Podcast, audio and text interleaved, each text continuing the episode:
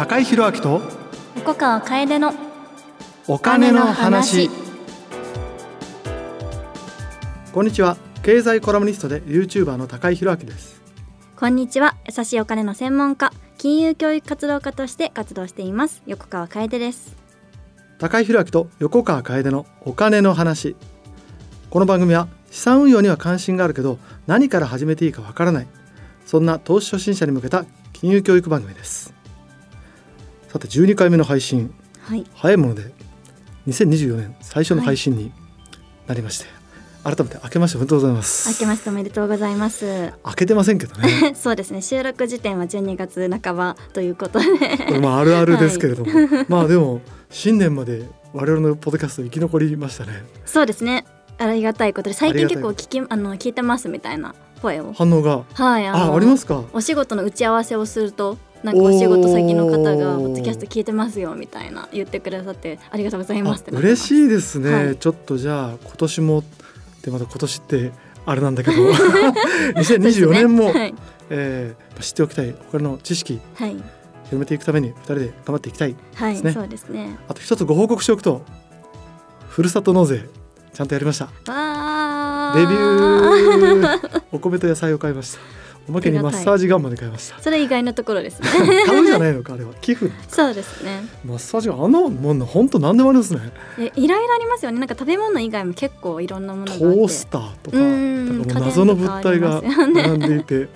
いや未知のゾーンで結構なんだかんだで迷って1時間ぐらい見ちゃって、あーたくさんありますよね。なんかお買い物してる感じですよね。あそう完全にそうですすねうん。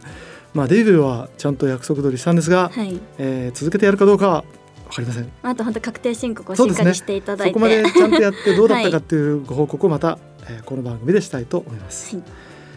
ゆとりのある人生を過ごすために大切なのはお金です。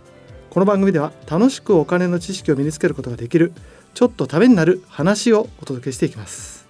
今回は2024年知っておきたいお金の知識をテーマにお話ししていきます。感想は SNS ハッシュタグお金の話でお願いしますお金の金は漢字話はカタカナです。それでは高井宏明と横川楓のお金の話スタートです。ラジオ日経高井宏明と横川楓のお金の話。今日の話2024年知っておきたいお金の知識。前回は今更聞けない新ニーサについてお話しましたが今回は2024年知っておきたいお金の知識がテーマです。そうですね。やっぱあの経済と金融の結構今までは本当になんか投資とかあのー細かいまあなんていうんですかね。お金の仕組みみたいなところお話ししてきましたけど今日はどちらかというと経済のお話にテーマが寄ってるのかなとと思います。センスみたいな話かな、はあの経済的なセンスではい。世の中見てみましょうよっていう、そうですね。なんか。時に勘どころになるところいくつかあるんでその接点について、まあ、お勉強していきたいなと思います。やっぱそういうところも生活に結構身近ですよねというところで今回は2024年は特に注目されるであろう経済キーワードをご紹介しながらそれぞれが個人の消費や家計にどのような影響を与えるのかを簡単に説明していきます。今回のキーワードは金利インフレとデフレ円安円高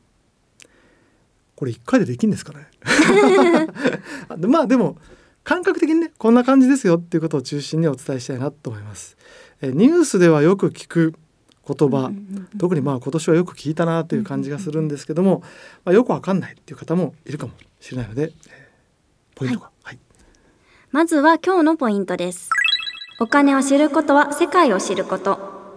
お金の流れを知ると世界経済の流れを知ることにつながります。ではまずは金利についてちょっと高井さんに教えていただきたいなと思います。はい、ちょっとね今更感もあるんですけど金利って何って言ったら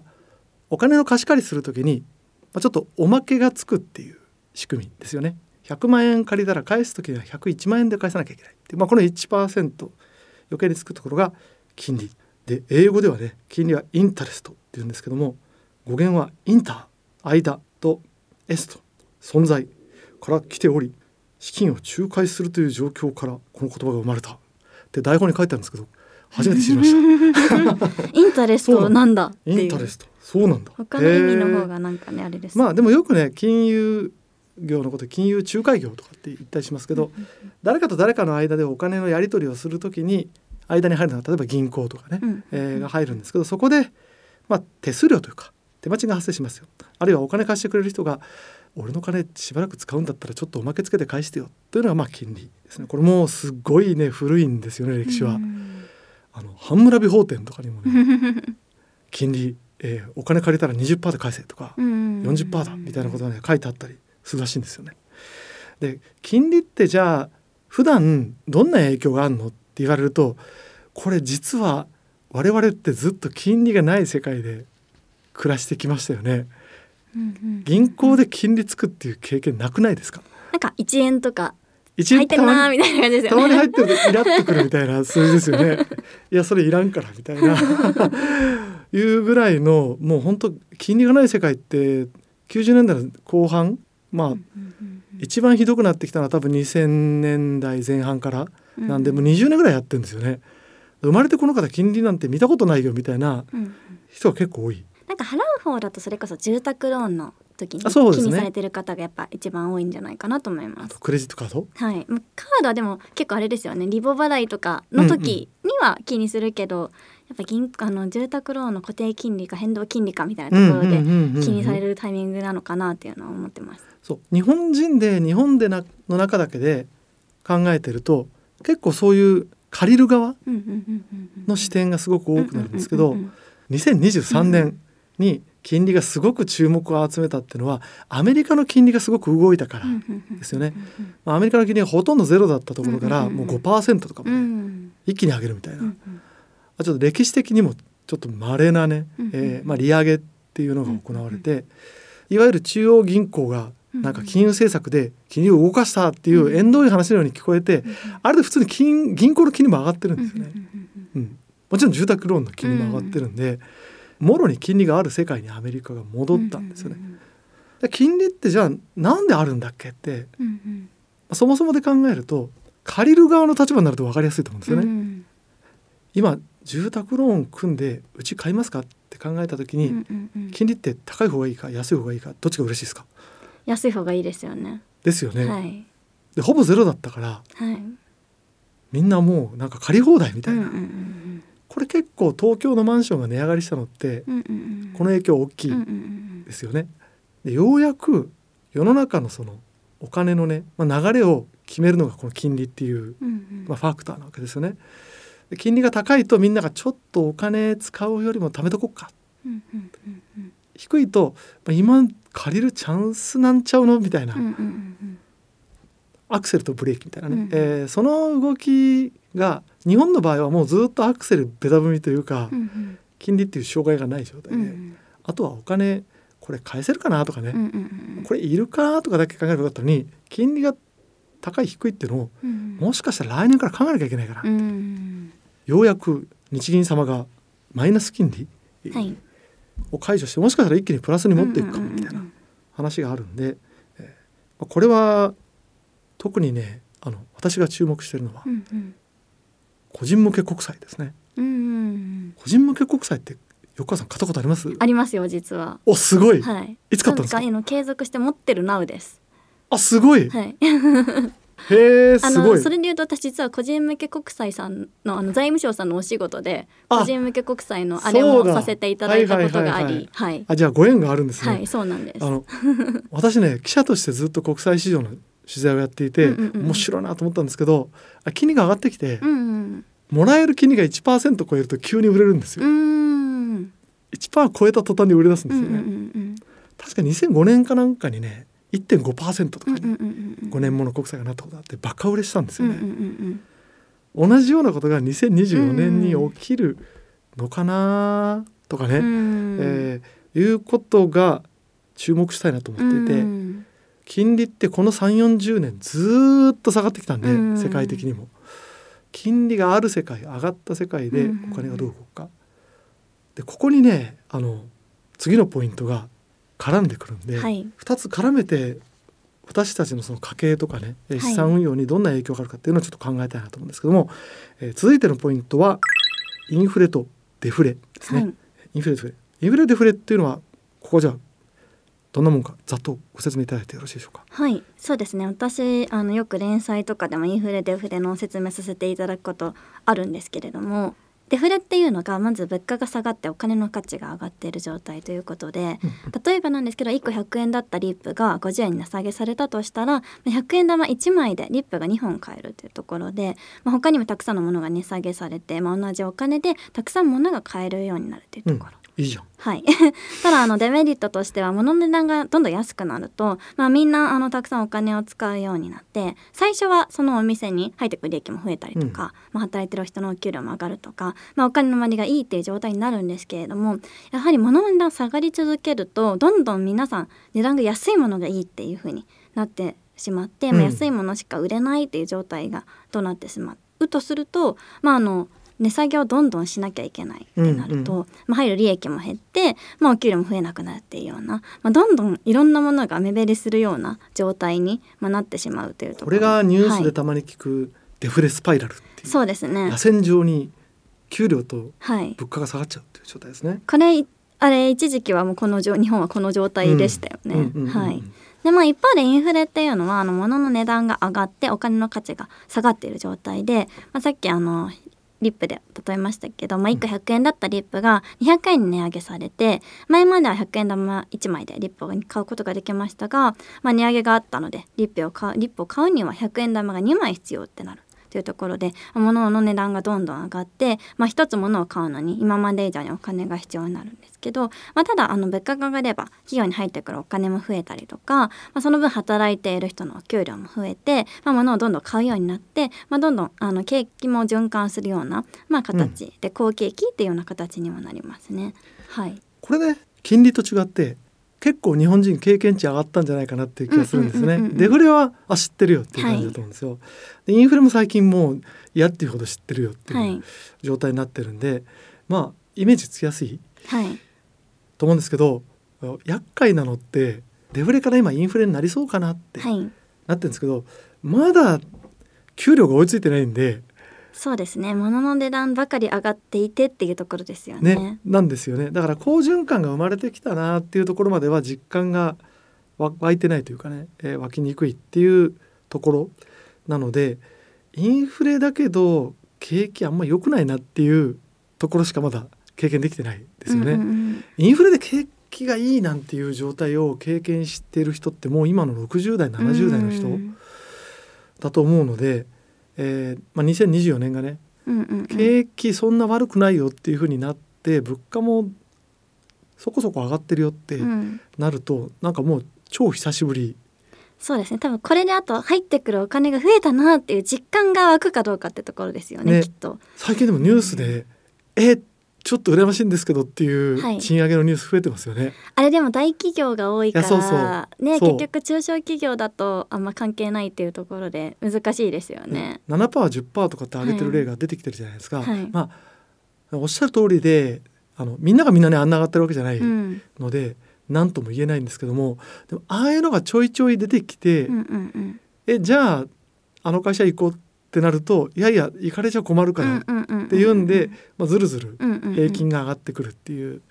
誰かね先頭ランナーで切ってくれないとまあ賃金上がらないので。そうですね。あとやっぱ社会保険料と税金ですね。ああそうですね、そう。はい。実質的な手取りが増えるかどうかっていう。そうですね。でさっきねちらっとお話ししたんですけど金利も注目ですよっていうことだったんですけど、まあ、今年でいうとインフレですよね、うんうんうんこれも引き続き注目で、うんこれってバランスがすごく大事うんうんうんうんなんですよね。まああの経済の言葉で言うと実質金利とかっていう言い方をしたりするんですけど、金利がつくんだったら嬉しいなと思って、まあ、どっかにお金預けるっていう時に、その金利が高いか低いかっていやでも物価がどんどん上がるんだったら、うんうんうんうん。金利ついても1年後には実質的にお金の価値下がっちゃうかもっていうこともちょっと計算に入れなきゃいけないんですよね。で前ねあの1%金利がついたら、国債売れたよって話したんですけど、それってすごいデフレだったんですよね。デフレでまあギリインフレ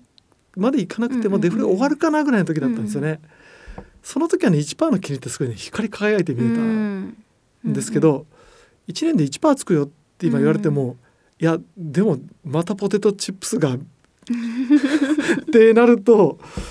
1%ぐらいじゃなってなる可能性もありますよね。なんか最近は私結構毎月あの値上がりしたものとかをツイートするようにポストするようにしてたんですけど、うん、最近それで言うと物の値上がりちょっと落ち着いてきてます。ですね。はい。うんうんうん。2024年が どうなるかっていうところですかね。うん、うん、実際ねあの統計上で見ると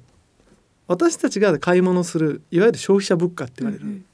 お買い物の時の値段はまだちょっと上がってるんですけど、企業の間で取引されてる企業間の物価はもう上がらなくなってきてるんですよね。でまあ裏側に何があるかっていうと世界でちょっとやや景気がね減速してきてるんで、原材料の値段が下がってきてるんですね、まあ、原油なんかかなり下がってきてるんで、まあ、それが反映されて落ち着いてきてると。で一応パターンとしてはそれが何ヶ月か経つと染み出てきて、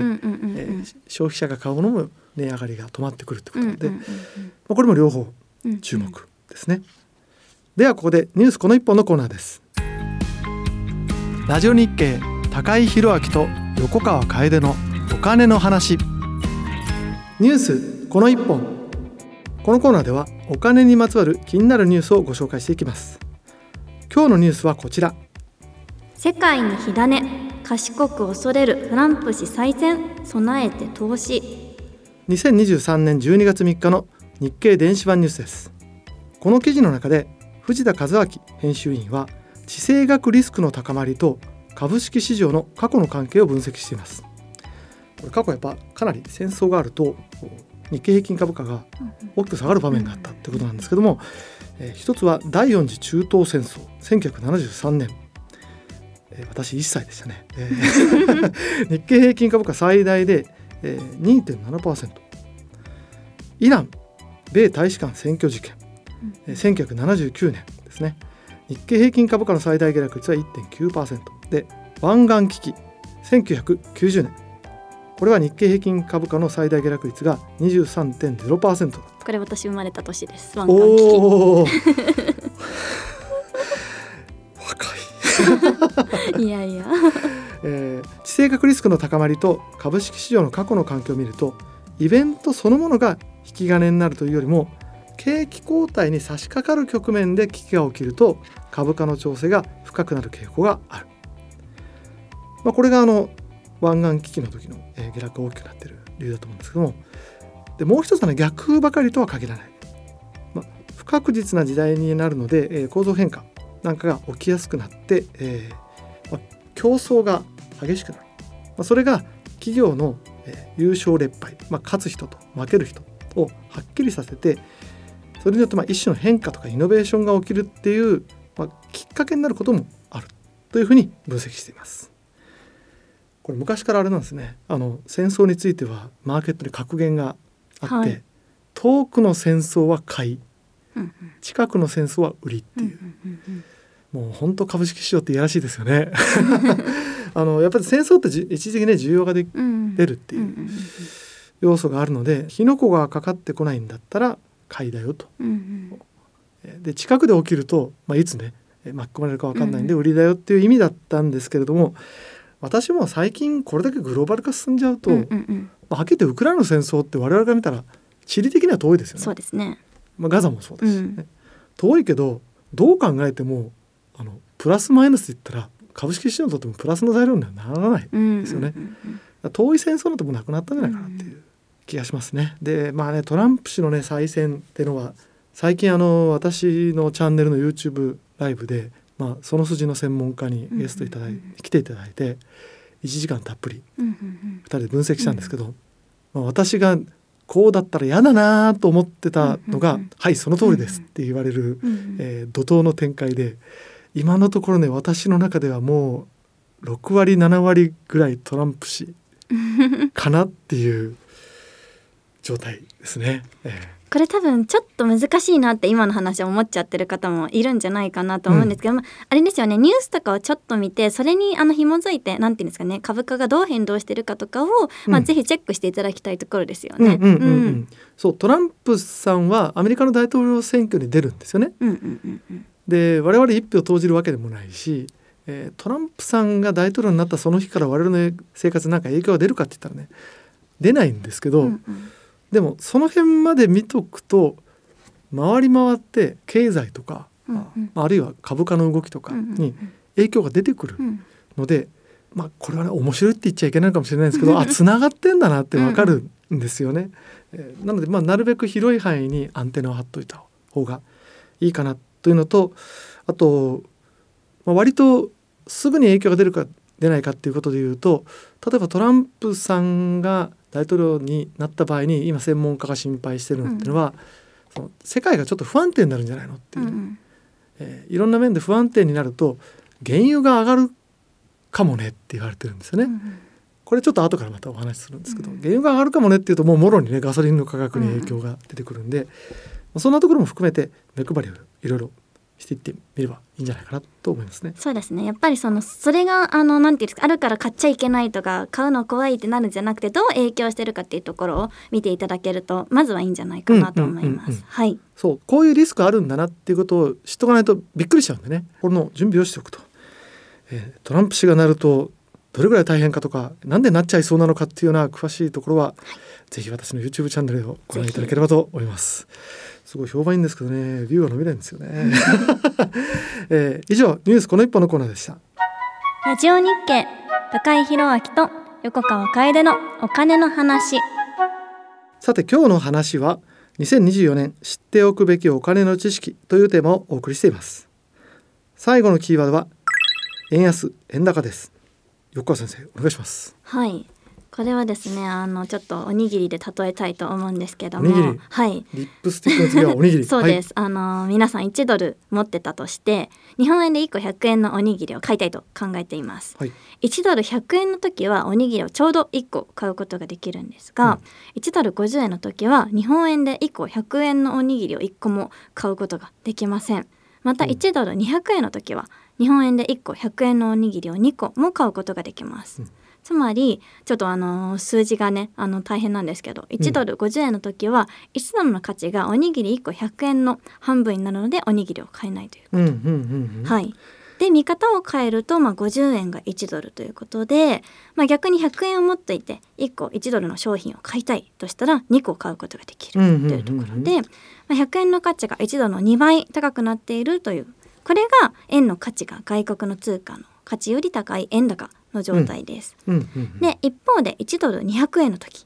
これ1ドルを持っていれば1個100円のおにぎりを2個買うことができます。うんはい、また200円が1ドルと考えると1ドルをゲットするには100円では足りなくて2倍の200円が必要になります。1ドルの価値が高くなった分円の価値が低くなって1ドルをゲットするために多くの円が必要になるこれが円の価値が外国の通貨の価値より低い円安の状態です。はいこ、れね数字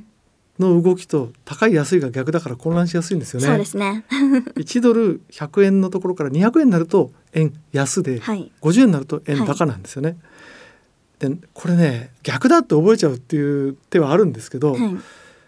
これ実は円相場っていうぐらいだから円の値段なんですよね。うんで本来は1円が何ドルかっていう表示をすればいいんだけど、うん。昔から1ドルいくらかってそ言ってるんでね。実は円相場じゃなくてドル相場なんですよ、これね。うんうん。1ドルがいくらって言ってるんですよね。うんうんで、うんうん。ドルが上がってる時は絶対円が下がってて、うんうんドルが下がってる時は絶対円が上がってるんで、うんシーソーの関係あるのでドルが上がってるのかなドルが下がってるのかなって考えてドルが上がってるってことは円は下がってるな、うん。と毎回考えるのは大変なんですけど一度そこまで理解した上ではい逆に言ったら円高円安とうん覚えるっていうのがいいかな。うんうんで、まあ、円高円安、えー私も2023年の夏に久しぶりにコロナ明けで 海外旅行に行って痛い目に遭いましたけども、やっぱショッピングにお得なのは実際は円高という感じですよね。いやーもうはい。本当殺されますよ円安に 海外行くとお昼ご飯5,000円の世界ですね。うんでね円高の時だとお買い物する時はそうですね。割安に感じられるっていうことでなんかねバブルの頃なんかはねブランド物のバッグを買いにわざわざ海外に行ってたっていうね今逆のことを東京で、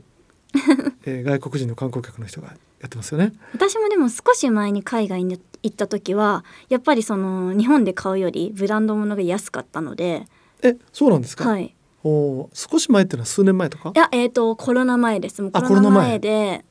20代前半とかまあ、まだ為替で言うと今140円とか150円とかですけど、110円とか？あそうですそうです。それぐらい？の頃の時とか。全然やっぱ日本で買うより全然安いって。はいなってはいはいはい。買ってまそれは免税だっねたからってのもある？あ免税だったからっていうのもありますし、あとヨーロッパで買うとうん。あの安いんですよ。なんか価格自体が、はい、で安くなっててといないいうい時代はもう終わってしまったんですよね。そうですね。もう私は何も買えないです でまあじゃあ損ばっかりかっていうと円安になってると輸出してる企業なんかは、ね、えー1ドルで売ったものが円に直す時にね、うんうん。えー金額が大きくなるんで100円の時に1ドルで売ったものは100円の収入だけど200円になってれば、まあ、利益が200円になるんでお得という面もあって今年の上場企業の業績利益ってすごく良かったんですけど、もう結構な割合で円安のおかげでうん。利益がかさ上げされてるっていう面がありますよね。あれドルに換算すると減ってるんちゃうかって私は伺ってるんですけど、まあでもそれぐらいストレートに為替相場は国境をまたいでお金物が動くと影響が出ると。やっぱ輸入品が高くて原材料の高騰とかにもねつながってましたもんね。うんうんうん今だと一番大きいのはね私車乗らないんであんまり体感しないんですけどガソリンうんうんうんうんですよね。原油はあのウクライナで戦争が起きた時に、跳ね上がったところからかなり下がったんですよね、かなり下がってるんですけどもでも円安の分が丸々乗っかっちゃってるんで、ガソリンはもう上がりっぱなし、うん。これが上がった時に価格がフルに乗っからない形で政府が対応を取ったので、なんかちょっとよく分かんなくなってるんですよね。えーなので多分裸で価格出すとまだ上がってる感があってでも裸のままだったらそろそろ円安も止まってきて原油高も止まってきたんで下がり始めるかなぐらいの感じだと思うんですけどもでも今人為的に押し下げてるんで、多分パッと外しちゃうとえってぐらい上がるんですよね。うんでまあ補助金がやめられなくなるっていうですね、まあ、パターンにはまってるかなと。ということで言うとねさっきそのお話に出てきたそのトランプさんが再選するかどうか、うんうん。まあ、再選があるとウクライナに対する支援なんかをね、うんうん。縮小するとかやめちゃうとかっていう、うん。下手すると NATO から脱退するんじゃないかとかですね、うんうんうん。言われてるぐらいなんで、まあ、そうするとやっぱり地域は不安定になるなっていうのと、今やっぱり、ね、すごく本当日本人からするとパッとイメージが湧きにくいね中東のうん。あれだけを連日ニュースで行われてますけど、